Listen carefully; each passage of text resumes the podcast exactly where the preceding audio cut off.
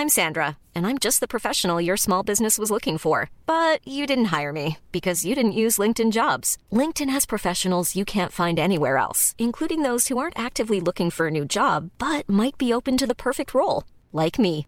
In a given month, over 70% of LinkedIn users don't visit other leading job sites. So if you're not looking on LinkedIn, you'll miss out on great candidates like Sandra. Start hiring professionals like a professional. Post your free job on linkedin.com/people today. Escuchas. Escuchas un podcast de Dixo. Escuchas Linterna Mágica con Miguel Cane. Por Dixo. Dixo. La productora de podcast más importante en habla hispana.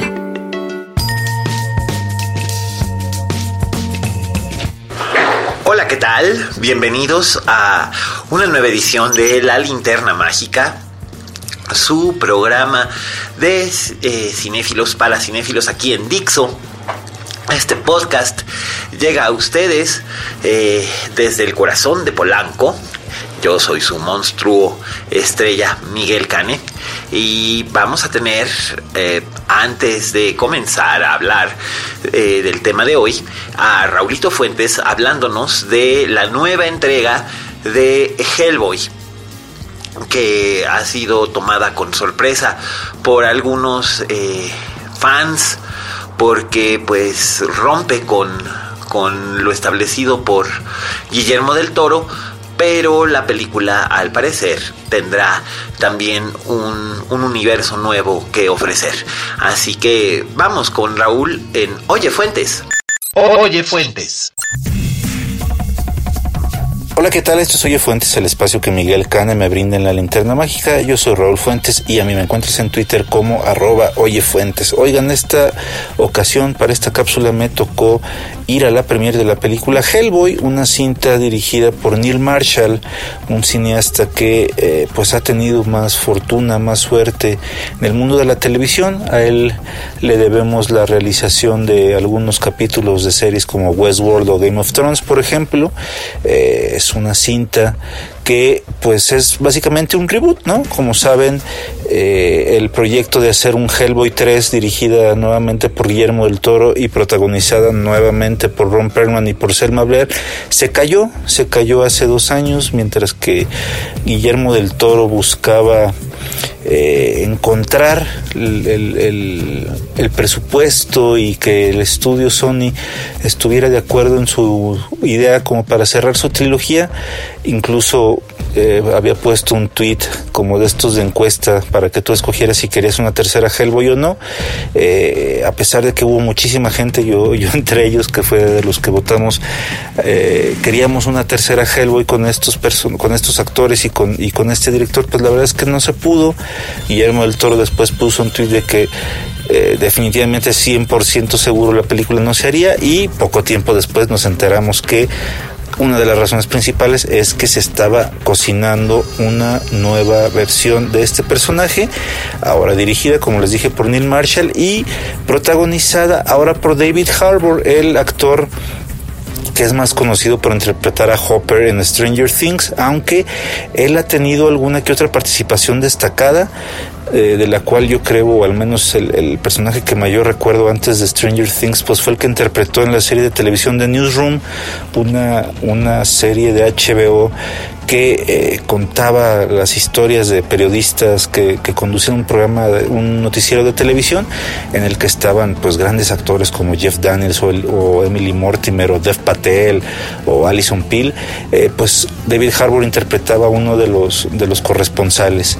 Y pues bueno, él, él es el protagonista, está también Mila Jovovich, que pues no necesita ninguna presentación, a pesar de que es una actriz muy limitada, pues bueno, sabemos que ella es la protagonista de muchas cintas de Resident Evil y también en algún momento pues fue la musa de Luc Besson en películas como El Quinto Elemento o esa estridente versión de Juana de Arco y también está eh, un actor que a mí la verdad me gusta muchísimo que es Ian McShane, un actor inglés que ha tenido también papeles muy destacados en la televisión, como por ejemplo lo vemos actualmente en series como American Gods, pero que yo creo que muchos lo recordamos por su papel de Al Swearingen en Deadwood, que por cierto ya en pocos meses regresa en formato de película para darle por fin cierre esta por fin cierre a esta grandísima eh, grandísima serie de televisión de David Milch que pues cuenta la historia de un es un western pues es un es un pueblo ahí en la época del oeste.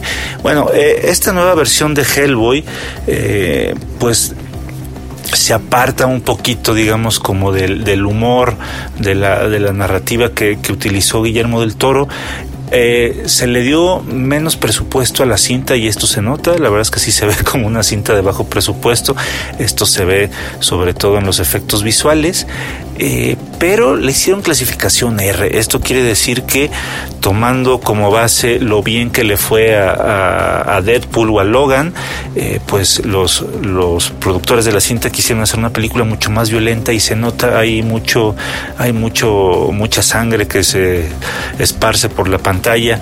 Hay dos o tres buenas secuencias de, de Hellboy peleando con monstruos y hay mucho destripadero. De hecho, la secuencia inicial en la que a la, a la reina que interpreta eh, Mila Jovovich le cortan la cabeza y le cortan los brazos y bueno, hay, hay un festín ahí de sangre para todos los que les gusten este tipo de, de, películas eh, pues violentas, pero violencia como de caricatura.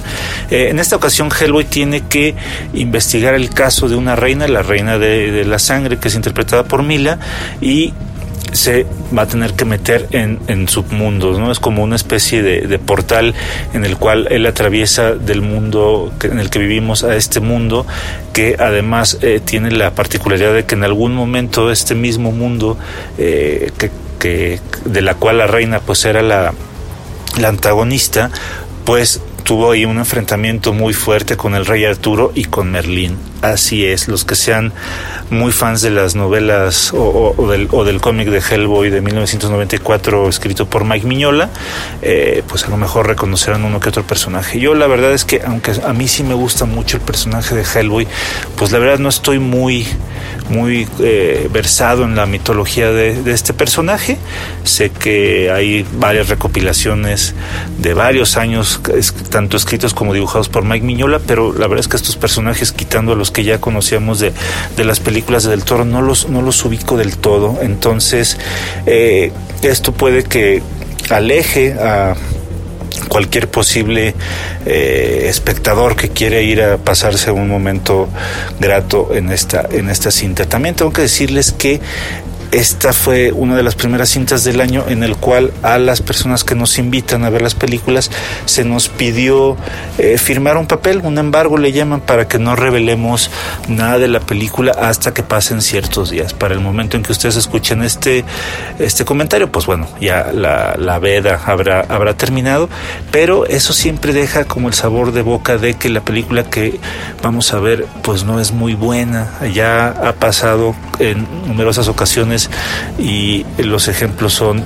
pues llegan a la luz muy, muy rápido, ¿no? Por ejemplo, pasó con la Liga de la Justicia, pasó por supuesto con el Escuadrón Suicida y va a seguir pasando porque, porque una cosa que temen estas distribuidoras o estas productoras es que la gente que ve las películas o los críticos que ven las películas las destrocen y es probable que esto es lo que suceda con Hellboy, que terminen destrozando la película, aunque yo tengo que decir que por más que el primer acto es lento, por más que los personajes no tienen el carisma que sí tenían los personajes dirigidos por Guillermo del Toro, por más que los efectos visuales se vean eh, pues muy pobres en comparación con otras cintas que se estrenan cada año, yo creo que sí es una película que vale la pena verse para pasar un buen rato y es eso únicamente, son dos horas de entretenimiento, dos horas de golpes, dos horas de ver un personaje que sí es padre, ¿no? a pesar de que, como les digo, no tiene el carisma de David Harbour, que el, carisma que, sí tiene Ron Perlman, pues es un personaje que, agrada, que cae bien. Eh, vale la pena también si ustedes son fans de todos los actores que ya les mencioné. Y, y eso, no no esperen una gran película, tampoco, yo diría, tampoco esperen un bodrio. Eh, es una película completamente dominguera, es una película para que vayan el fin de semana a pasarla bien. Eh, no estoy al tanto si la película se va a estrenar con clasificación C, pero si sí, pues bueno, entonces ya saben que no podrán llevar a sus niños a pesar de que la violencia que se exhibe en la película pues es violencia muy de caricatura, ¿no? Este cabezas que son cortadas y que salen montones y montones de sangre, muy al estilo de lo que hace Tarantino, por ejemplo, lo que hizo con Kill Bill hace casi 15 años.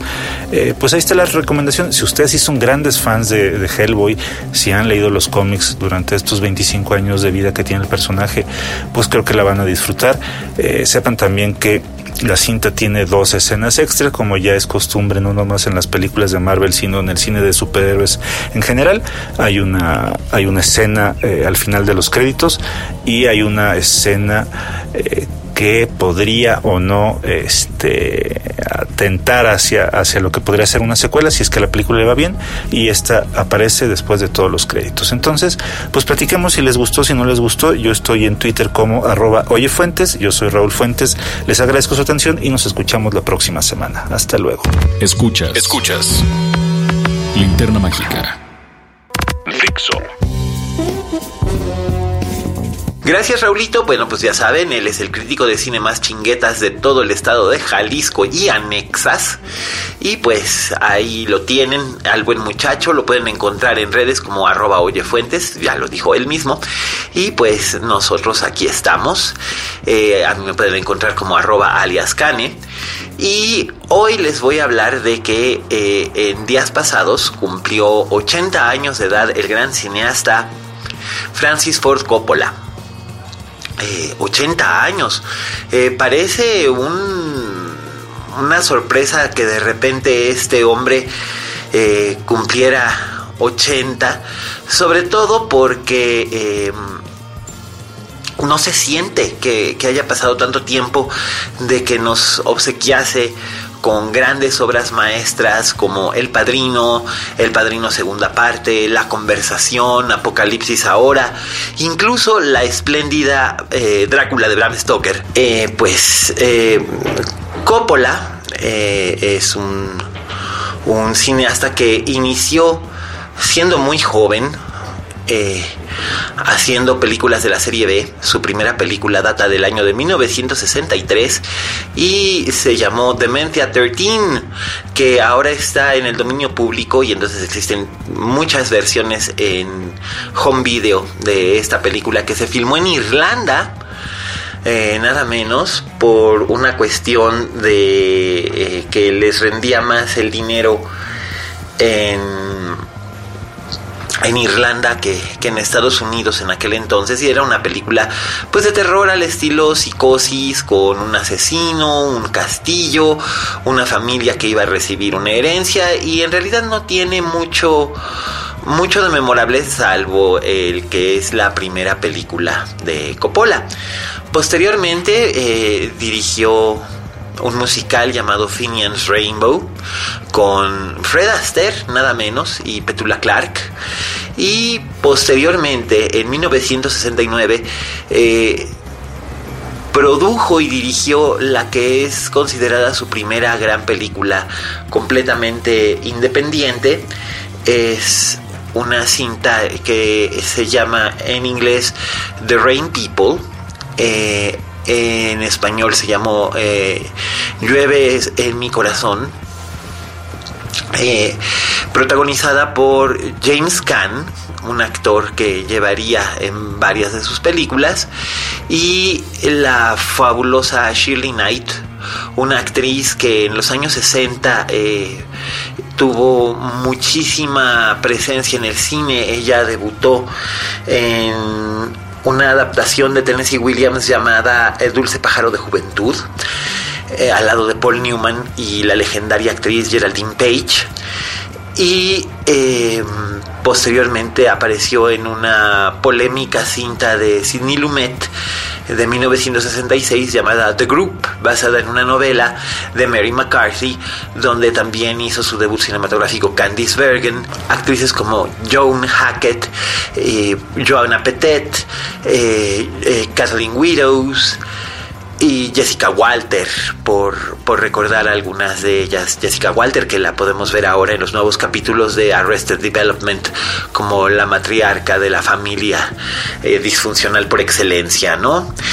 Eh, Shirley Knight en esta cinta de Rain People interpreta a una joven ama de casa eh, de Long Island, de clase media, que eh, descubre al poco tiempo de haberse casado que está embarazada, pero ella tiene un problema para ajustarse a la idea de que es solamente una ama de casa y de que está embarazada. No es que no quiera a su marido, un, hombre que pertenece a una familia italoamericana, eh, simplemente que no está dispuesta a ser solamente una mujer florero, así que de repente una mañana le deja el desayuno al marido, toma las llaves de su camioneta y sale a atravesar el país. Eh, maneja desde Long Island hasta California eh, y se pasa a despedir de sus padres y posteriormente sigue su, camino. En la carretera ella conoce a, un hombre que es James Kahn, que es un estudiante universitario que sufrió un accidente jugando fútbol americano y esto le provocó una lesión cerebral. Y esto lo hace actuar como un adolescente cuando en realidad ya es un hombre y además lo deja con con una lentitud, ¿no? No podría decirse específicamente que lo retrasa, pero, pero sí es lento y muy ingenuo. Y la universidad le da una compensación de 5 mil dólares y lo suelta en la carretera como si fuera un animalito. Ella lo recoge y aunque al principio no sabe muy bien qué hacer con él e incluso se arrepiente de haberlo recogido, eh, después se da cuenta de que él depende de ella en ese momento y adquiere un sentido de responsabilidad justo de lo que ella estaba tratando de huir. La película es espléndida, es muy cruda. En ella también aparece Robert Duvall en el papel de un agente policíaco. Em, y es la primera colaboración entre Robert Duvall y Coppola. Eh, después eh, participaría él en El Padrino, El Padrino segunda parte, y también eh, de un modo muy memorable en Apocalipsis ahora. Coppola empezó a colocarse como uno de los Bright Young Things que estaban de moda en aquel entonces en el, en el mundo del cine y junto con George Lucas, Steven Spielberg, Hal Ashby, em, eh, Arthur Penn, el propio Roman Polanski, eh, se convirtió en uno de esos directores que transformaron el rostro del cine con películas como em, Bonnie and Clyde, El bebé de Rosemary, Chinatown, eh, Harold y Maud, Being There, em, American Graffiti. Eh, y ya posteriormente le seguirían directores como Brian De Palma, como John Carpenter, que rompían la forma de narrar. Martin Scorsese pertenece también a esta generación, aunque es un poco menor. Todos ellos empezaron a sacar sus, filmes importantes entre finales de los 60 y principios de los 70, eh, lo que se conoce como la, la generación de los Easy Riders and Raging Bulls. Eh, incluso hubo un libro muy popular al respecto de, de este movimiento de directores, algunos de los cuales siguen en activo. El más joven era Steven Spielberg, que tenía en el momento de, de hacer su primer, su primer trabajo en televisión, tenía 22 años y el mayor de todos ellos es precisamente Polanski, que tenía 36, y Arthur Penn, que tenía 40. Ellos dos eran los más, los, los mayores, ya tenían una carrera establecida. Los otros estaban empezando, habían sido en muchos casos asistentes de Roger Corman, aquel famoso director y productor de películas baratas de, de muy bajo presupuesto, casi siempre adaptadas de cuentos de Edgar Allan Poe para no pagar derechos. Em, eh, el propio Corman había sido el distribuidor de, de Dementia 13 en Estados Unidos y fue uno de los primeros en creer en el talento de Coppola, al igual que su esposa Eleanor, con la que se casó en 1962 y que nunca, nunca estuvo separada de él en el, en el, en el sentido de acompañarlo siempre durante los rodajes, por lo regular con una cámara en mano y un bebé al hombro. Eh, tuvieron eh, tres hijos, eh, Giancarlo, Em, Román, tuvieron tres hijos, Giancarlo, Roman y la hoy muy célebre Sofía, que es la que con más aplomo ha seguido el, camino de papá. Y, y, pues Coppola se ha distinguido por ser un director sumamente versátil. Por ejemplo, El Padrino, que es la cinta que le dio más fama, es una adaptación de una eh, novela popular de Mario Puzo acerca de, la, de la mafia en Nueva York eh, en la posguerra y como, como una familia se fue volviendo sumamente poderosa y como este poder acaba corrompiendo al miembro más, más eh, libre de la familia que es eh, Michael Corleone. Eh, las dos primeras partes del Padrino. El Padrino 3 no suelo contarla como entre las obras maestras de Coppola, porque fue más bien una especie de compromiso para salir de unos problemas económicos que otra cosa.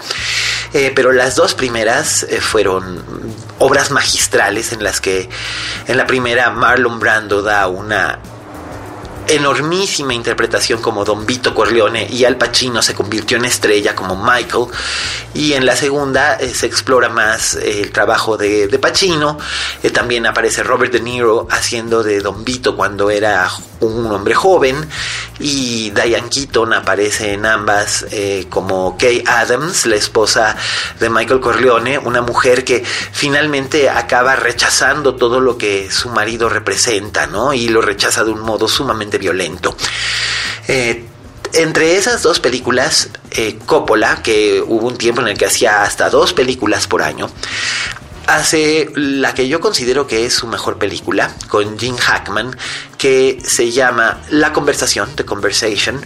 En ella, eh, Jim Hackman interpreta a un experto en seguridad y vigilancia que tiene un pequeño problema, es sumamente paranoico. Entonces, eh, él está en San Francisco, él opera desde San Francisco, que es la ciudad donde reside Coppola, bueno, reside muy cerca, en el Valle de Napa, y en la época navideña, eh, este investigador y este agente de seguridad eh, está haciendo un trabajo de supervisión eh, para pescar quien está conspirando aparentemente eh, para cometer una infidelidad, en este caso una joven y un hombre que eh, están hablando todo el tiempo mientras pasean por, por una plaza de, de, San Francisco y él los escucha, pero las implicaciones son mucho más complejas y él acaba viéndose involucrado eh, en un crimen, en un crimen sádico y violento eh, que no solamente lo afecta como profesional, sino también como persona. Eh, la película es muy dura, es muy brutal y al mismo tiempo es bellísima. Está realizada con con un trabajo de sonido, una edición de sonido maravillosa donde es muy muy importante. El otro día eh, Isaac Svan, el director de El incidente y los parecidos, preguntaba que cuáles eran los thrillers donde, donde el sonido era muy importante. Yo creo que este es uno de los más importantes en ese, en ese sentido, donde el sonido es clave. Eh, la conversación es bellísima y es una de, es de verdad es una de mis películas favoritas y vale muchísimo la pena que la está disponible en Blu-ray y es, es relativamente accesible, vale mucho la pena que la busquen. Estuvo mucho tiempo en Netflix, ahora ya no está en el catálogo de Netflix México, pero es probable que aún esté en el de Netflix Estados Unidos, así que échenle un ojito. Y estas películas las hizo eh, bajo el abrigo de los estudios Paramount. Eh, ya que Bob Evans había quedado encantado con el trabajo que había hecho eh, Coppola con el padrino y le dio carta blanca de hacer básicamente lo que él quisiera. Por eso hace estas tres cintas. Y posteriormente eh, él decide hacer eh, un proyecto largamente acariciado por él, que era una adaptación de El corazón de las tinieblas de Joseph Conrad, eh, pero lo iba a ambientar en Vietnam y lo anuncia en el Festival de Cannes de 1976. Eh, ese mismo año él va a, a entrevistarse con, con Brando en la isla de Teriatoa, que era donde vivía Brando, eh, en el archipiélago de Tahití.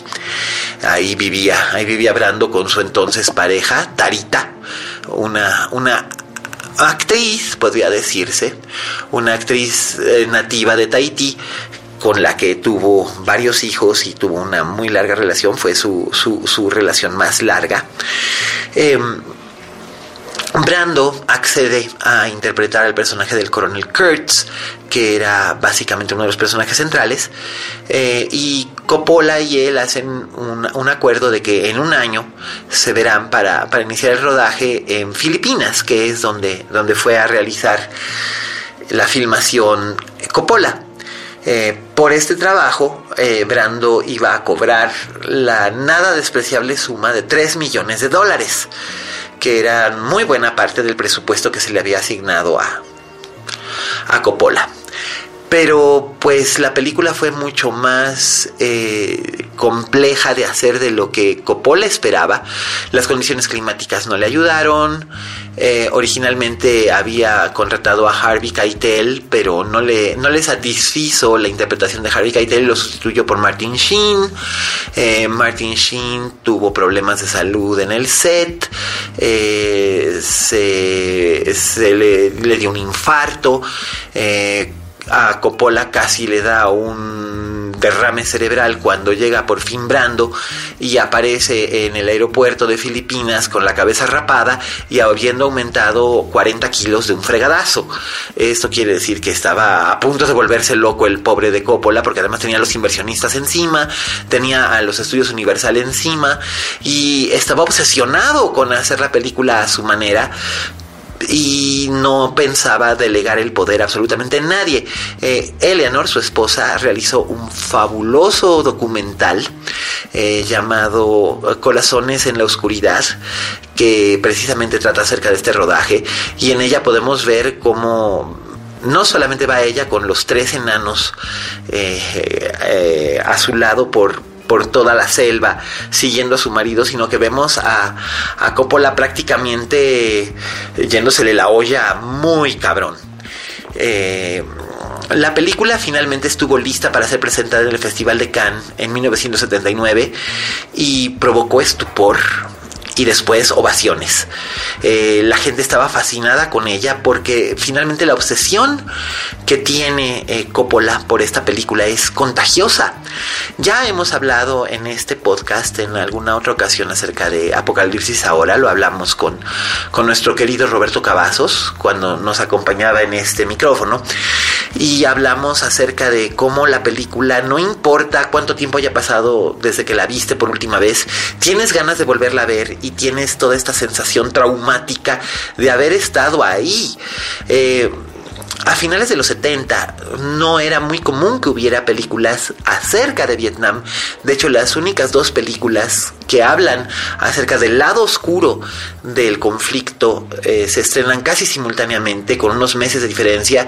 En diciembre de 1978 se estrena eh, El francotirador de Deer Hunter, precisamente con Robert De Niro, dirigida por eh, Louis John Carlino, eh, con Meryl Streep en lo que es probablemente su primer papel importante en, en cine como la novia de un, de un soldado que, es, que se queda esperando el regreso de él, pero él no vuelve. El personaje del novio es interpretado por, por Christopher Walken y Robert De Niro es el amigo del novio que siempre ha estado enamorado secretamente de la joven y entonces como un favor a ella regresa a Vietnam después de la caída de Saigón y después de la liberación y la pérdida de la guerra, a buscar precisamente al novio que está perdido. Y en el verano del 79 se estrena Apocalypse Now, que rompe todos los esquemas y es, es, bestial. Eh, después de esta épica producción, Coppola se toma un par de años para recuperarse de su crisis nerviosa y hacia fines de 1981 empieza a filmar su segundo musical, que es un musical más moderno, una especie de ópera rock, ópera blues, que se llama Straight from the Heart en el que aparece en un papel importante Nastasha Kinsky.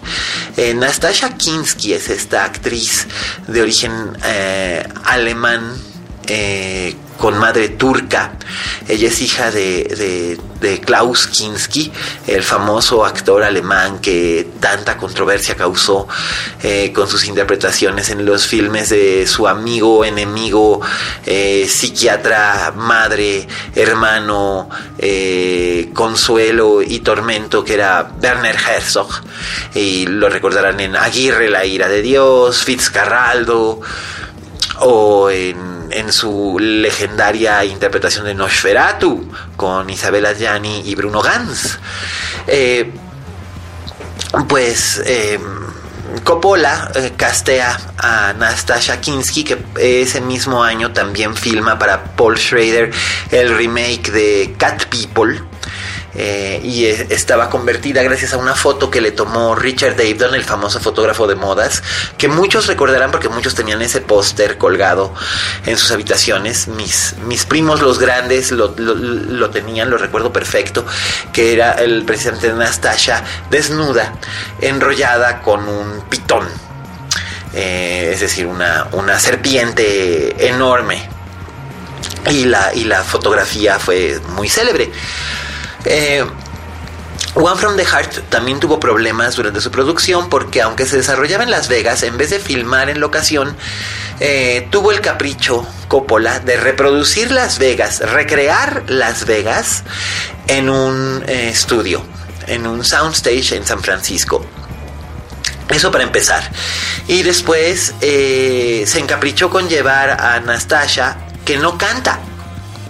Entonces obviamente se vio obligado a doblarla. Eh, la película se le salió de control, se le infló el presupuesto muy cañón. Y Universal acabó por decirle gracias, no gracias, le rescindió el contrato de producción y la película se tuvo que estrenar de manera independiente y fue un fracaso de taquilla. Este fue el primer gran revés que tuvo eh, Coppola en los 80 que contribuirían a una serie de películas que si bien son muy interesantes como, como Rumblefish, como eh, Los Novatos, como The Cotton Club, que a mí me gusta muchísimo, eh, con Richard Gere y Diane Lane, que es un poco extraño ver a Diane Lane, que en ese entonces tenía como 18 o 19 años, haciendo un papel que originalmente iba a ser Sigourney Weaver, pero Sigourney Weaver tuvo que ser intervenida de emergencia por una pendectomía y tuvo que dejar el rodaje, entonces eh, en su lugar entró Diane Lane y aunque tiene muy buena química y después se volvería a ver en, en un par de ocasiones con Richard Gere, eh, eh, en Infidelidad y en Noches en Rodante, en realidad eh, en esta película no tienen esa química. Eh, están los dos bastante miscasteados y, aunque la película es muy interesante, es una exploración acerca de la era del jazz, que es algo que siempre fascinó a Coppola, que incluso hizo un guion excelente para adaptar El Gran Gatsby para Jack Clayton en el 74 pues fue muy, fue muy difícil para él. Eh, además, en este periodo, eh, a principios de los 80, él empezó a tener problemas con su manera de beber y también eh, ya desde finales de los 70 tenía problemas con la cocaína. Entonces, bueno, pues Eleanor le dio un ultimátum, o te limpias o se acaba aquí el asunto.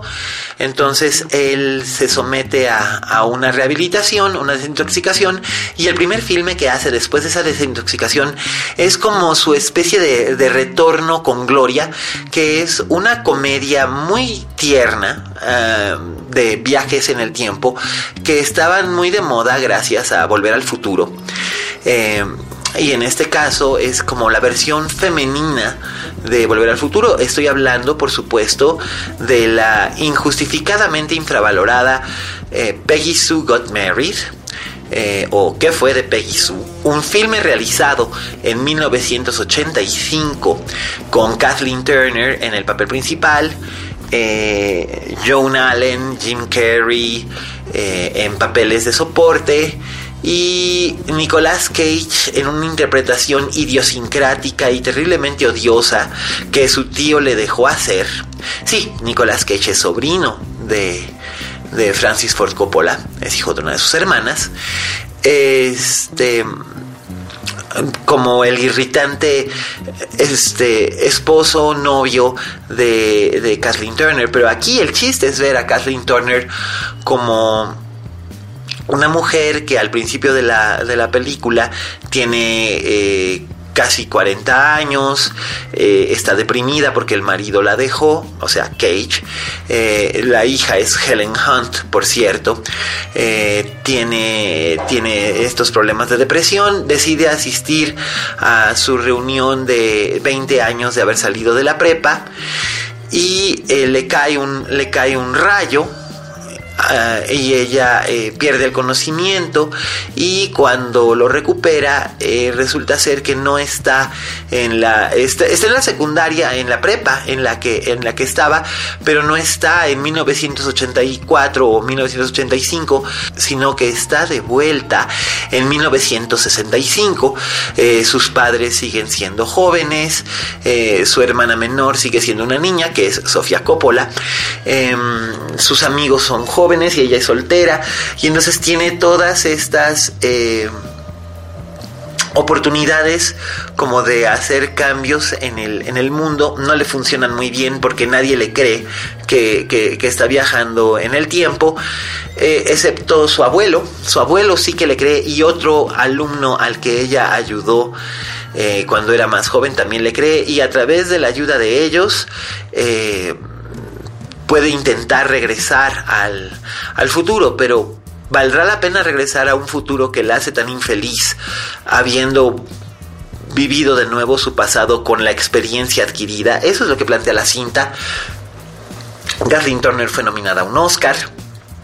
La película fue un, éxito eh, sencillamente espectacular en, en, el circuito, en el circuito de, de cine familiar. Tuvo muy buena taquilla. Y, vamos, la gente no estaba acostumbrada a ver comedias románticas de, Francis Ford Coppola y le funcionó de maravilla. Eh, posteriormente él hace algunas cintas más pequeñas, puesto que entra en un periodo de luto. Su hijo Giancarlo, su hijo mayor, muere en un accidente de bote eh, en la bahía de Chesapeake eh, mientras viaja con Griffin O'Neill, el hijo de, Ryan O'Neill. Eh, tienen un accidente con una lancha y Giancarlo muere a los 23 años de edad. Y, esto afecta profundamente a, Coppola. Estaba rodando una cinta con James Caan y Angelica Houston llamada Jardines de Piedra acerca de, veteranos de Vietnam y sus retornos a casa. Eh, concluye la cinta. La cinta, aunque es menor en su cinematografía, sigue siendo muy llamativa.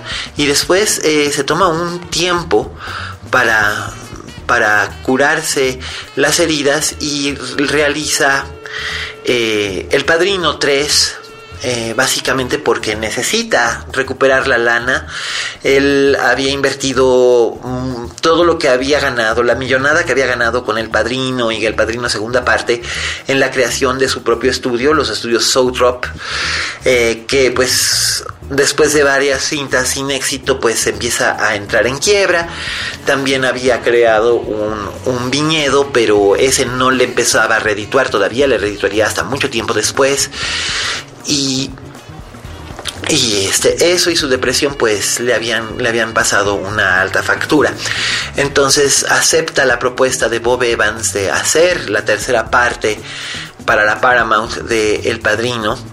Eh, la cinta tiene serios problemas, eh, aunque está ambientada a fines de los 70, no se nota realmente el trabajo de ambientación, eh, el elenco es muy desigual, Andy García está bien pero un poco flojo, ya no aparece eh, Robert Duvall, ya no aparece Marlon Brando, ya no aparece Robert De Niro, todo se concentra en el personaje de, de Michael y de su hermana Connie y de una conspiración para matarlos. Em, por otro lado, aparecen nuevos personajes interpretados por Bridget Fonda, que está bien. Eh, Andy García, que hace el papel de un hijo ilegítimo de, de Sonny Corleone, que también está bien. era la época en la que Andy García estaba más de moda por lo guapo que era, que realmente porque fuera un buen actor, que lo es, pero aquí está como dirigido como con indiferencia y pues Diane Keaton reaparece eh, el personaje de Muy desangelado. Y el personaje de Mary, Mary Corleone, la hija de, Kay y de Michael, iba a ser interpretado por eh, Winona Ryder, pero nuevamente el dios del casting le juega una mala pasada a Coppola. Y cuando llegó Winona, después de rodar El joven manos de tijera, a a Roma para, filmar El Padrino 3, eh, llegó en calidad de planta, estaba exhausta, eh, deshidratada, eh, estaba muy mal, estaba peleando con Johnny Depp, que era su, en ese entonces su novio.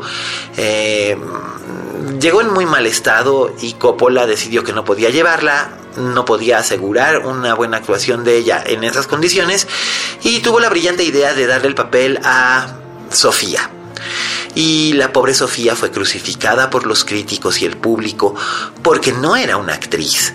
Sofía es una muchacha muy, o era una muchacha ahora es una mujer muy brillante, con un gran sentido de la moda, con un gran sentido del estilo, con un ojo como directora espléndido y con muy buenas ideas como narradora. Pero no era una actriz y mucho menos a los 18 años. El resultado fue nefasto. Eh, la escena de la muerte de Sofía se ha convertido en un... Bueno, de la muerte de Mary Corleone y eso no es un spoiler porque es ya parte de la cultura popular, se ha convertido en un meme. Eh, por todos lados. Y pues es una, es una tragedia que El Padrino tercera parte sea realmente tan, tan mala. Porque Coppola merecía cerrar ese capítulo en su vida con algo mucho mejor. A esto seguiría la que es probablemente la última película realmente interesante de Francis Ford Coppola, que es su rodaje de eh, Drácula de Bram Stoker que lo hace para Columbia Pictures, eh, que quería hacer una especie de, trilogía sobre monstruos a mediados de los 90 y finalmente lo, lo hace. Eh, están eh, eh, Drácula de Bram Stoker, Frankenstein de Mary Shelley, dirigida por Kenneth Branagh, que es malísima y deprimente, y la muy, muy lograda y muy estupenda Lobo de Mike Nichols, eh, con Jack Nicholson haciéndola de un hombre lobo y Michelle Pfeiffer como su interés romántico.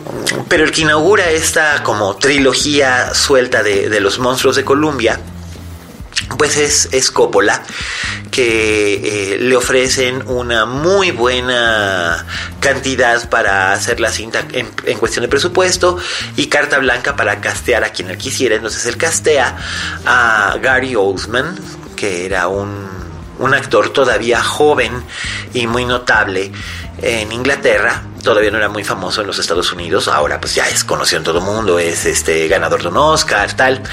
Em, y lo, y lo lleva como el conde Drácula, junto con Anthony Hopkins, que estaba de moda por haber sido Aníbal Lecter, como el Dr. Van Helsing, Winona Ryder como Mina Harker, eh, la espléndida Sadie Frost, una actriz inglesa que ya está retirada, eh, que mucha gente por desgracia solamente la recuerda como la esposa cornuda de Jude Law. Eh, pero que era espléndida, espléndida, es, espléndida actriz. Ella hizo una cinta bien interesante con Paul W.S. Anderson que se llamó Shopping. Ahí fue donde yo la descubrí por primera vez. Después la vi en, este, en, Drácula. Eh, también aparece en eh, una cinta basada en la vuelta de tuerca de Henry James. En realidad, Sally Frost es una, es una, una, una de las figuras de los 90 que era muy, se esperaba mucho de, de ella y finalmente finalmente pues se retiró de la actuación y se dedicó al diseño de, de eh, ropa interior de, lencería y le, fue muy bien y ahora pues se dedica específicamente al mundo de la moda. Eh, y también ahí la metida de pata, pero también fue una presión por parte del estudio que tenía bajo contrato al actor, fue meter a Keanu Reeves, a Keanu Reeves como Jonathan Harker, que es uno de los personajes centrales, pero pues la verdad es que es pésima su interpretación, eh, hasta su acento, pero se, se compensa con las apariciones de Richard D. Grant, de Billy Campbell, y del formidable Cary Elwis, que Cary Elwis siempre será un, un, actor formidable porque además supo cambalachear su, su posible fama como galán joven por papeles de carácter desde muy joven, precisamente, valga la redundancia, y eso le dio una carrera muchísimo más larga. Eh, Drácula se convirtió en la, en la última película realmente emblemática de, de, de Coppola. Posteriormente, en 1997, dirigió una película que le dio mucho dinero y de hecho le sigue dando dinero, que es una adaptación de The Rainmaker, una novela de, eh, del mismo autor de La Firma, eh, en la que pues fue un éxito de taquilla, salía Matt Damon muy joven, eh, salía Danny DeVito, Virginia Madsen y la película que es acerca de un, de un juicio pues le fue muy bien, ganó muchísimo dinero y sigue generando dinero porque se sigue reproduciendo en un montón de plataformas de streaming. Eh, desde ahí Coppola no ha vuelto a hacer gran cosa, hizo un par de cintas Tetro eh, y Betwixt y eh, otra más que las hizo con muy escaso presupuesto y que pasaron prácticamente inadvertidas y fue el director fantasma que trató de arreglar una cinta espantosa de ciencia ficción llamada Supernova que fue horrenda y un fracaso espantoso en los 2000 y pues ahora se ha dedicado básicamente a hacer como como productores. Ay, se me olvidaba Jack, esa cosa espantosa que hizo con, con, Robin Williams, este, donde salía Jennifer López, eh, pero y Diane Lane como la mamá, pero realmente es muy, muy, muy, muy, muy, muy, muy mala, mala, mala, mala de malita de mala. Y este, y pues prácticamente Coppola ya no ha vuelto a hacer absolutamente nada, se dedica a cuidar a los nietos, a, ser productor ejecutivo en algunas cosas, a tener su viñedo y su y su bodega de vinos, a apoyar mucho a Eleanor, que por fin recientemente hizo su debut como directora en cine de ficción con una película eh, con, romántica con Diane Lane, a la que no le fue muy bien, tampoco le fue muy mal, pero bueno, por lo menos pudo, pudo hacerla al fin. Eh, Roman, su hijo, es ahora un guionista sumamente reconocido y también es un muy buen productor. Y Sofía, bueno, de Sofía ya hablamos. Así que no hay mucho más que decir al respecto de Francis Ford Coppola, excepto que fue uno de los grandes, y eso no se lo va a quitar nadie, uno de los grandes rebeldes. Eh, y dejó un trabajo que deja una huella inmensa. El padrino sigue también eh, generándole ganancias, así que finalmente no, no está no está en, en, el, en el caos de la desesperación, sino que está en el canon todavía de nuestra memoria como el que nos dio estas grandes películas. Y ahora que cumple 80 años, Uno se pregunta si tendrá la estamina para dirigir una última película más. Ahí tienen a Roman Polanski, a los 84 años todavía se aventó eh, basada en hechos reales. Eh, Spielberg sigue filmando. George Lucas, gracias a Dios, ya no. Eh, pero Scorsese también sigue filmando. Brian De Palma también sigue filmando. Entonces, esperemos que, que se anime Don Francis y haga algo, algo último para, para dejarnos a los que a los que tanto le hemos querido. Bien, esta fue otra emisión más de La Linterna Mágica. Gracias a Vero en producción y controles. Eh, gracias a Dani por darnos Dixo. Gracias a Fede por la postproducción. Eh, gracias a Raulito Fuentes por su colaboración. Gracias a todos los amigos que nos escuchan en todas partes. Eh, desde Sara Marcos en Asturias hasta mis tocayos Miguel y Miguel. A Emiliano que, este, que también nos escucha y manda siempre mensaje de que, de que ya no soy yo. A Marco Deri. A um, Dimitri Albertini.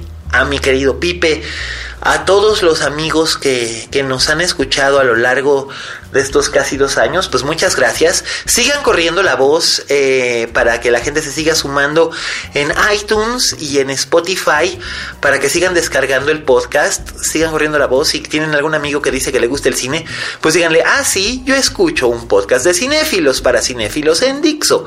Y pues además, si, se suscriben gratuitamente en iTunes, pueden eh, eh, calificar este podcast. También pueden dejar comentarios. Eh, muchísimas gracias siempre por escucharnos y además recuerden que yo tengo aquí una apuesta con Vero para llegar a final de año este y ganarle a Finsteria. Así que pues esperamos seguir aumentando y subiendo en las listas de, los podcasts más escuchados porque finalmente esto lo hacemos con mucho amor y con mucha emoción y entusiasmo para ustedes. Eh, la próxima semana tendremos un nuevo tema y una nueva crítica de Raúl Fuentes. Hasta entonces, muchas gracias y recuerden, como dijo la Betty Davis, en este negocio si no tienes fama de monstruo, no eres una estrella. Hasta la próxima.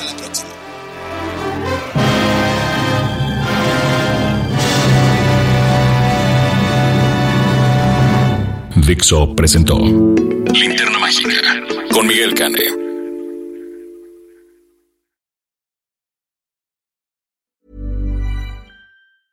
Hey, it's Danny Pellegrino from Everything Iconic. Ready to upgrade your style game without blowing your budget? Check out Quince. They've got all the good stuff shirts and polos, activewear, and fine leather goods, all at 50 to 80% less than other high end brands. And the best part?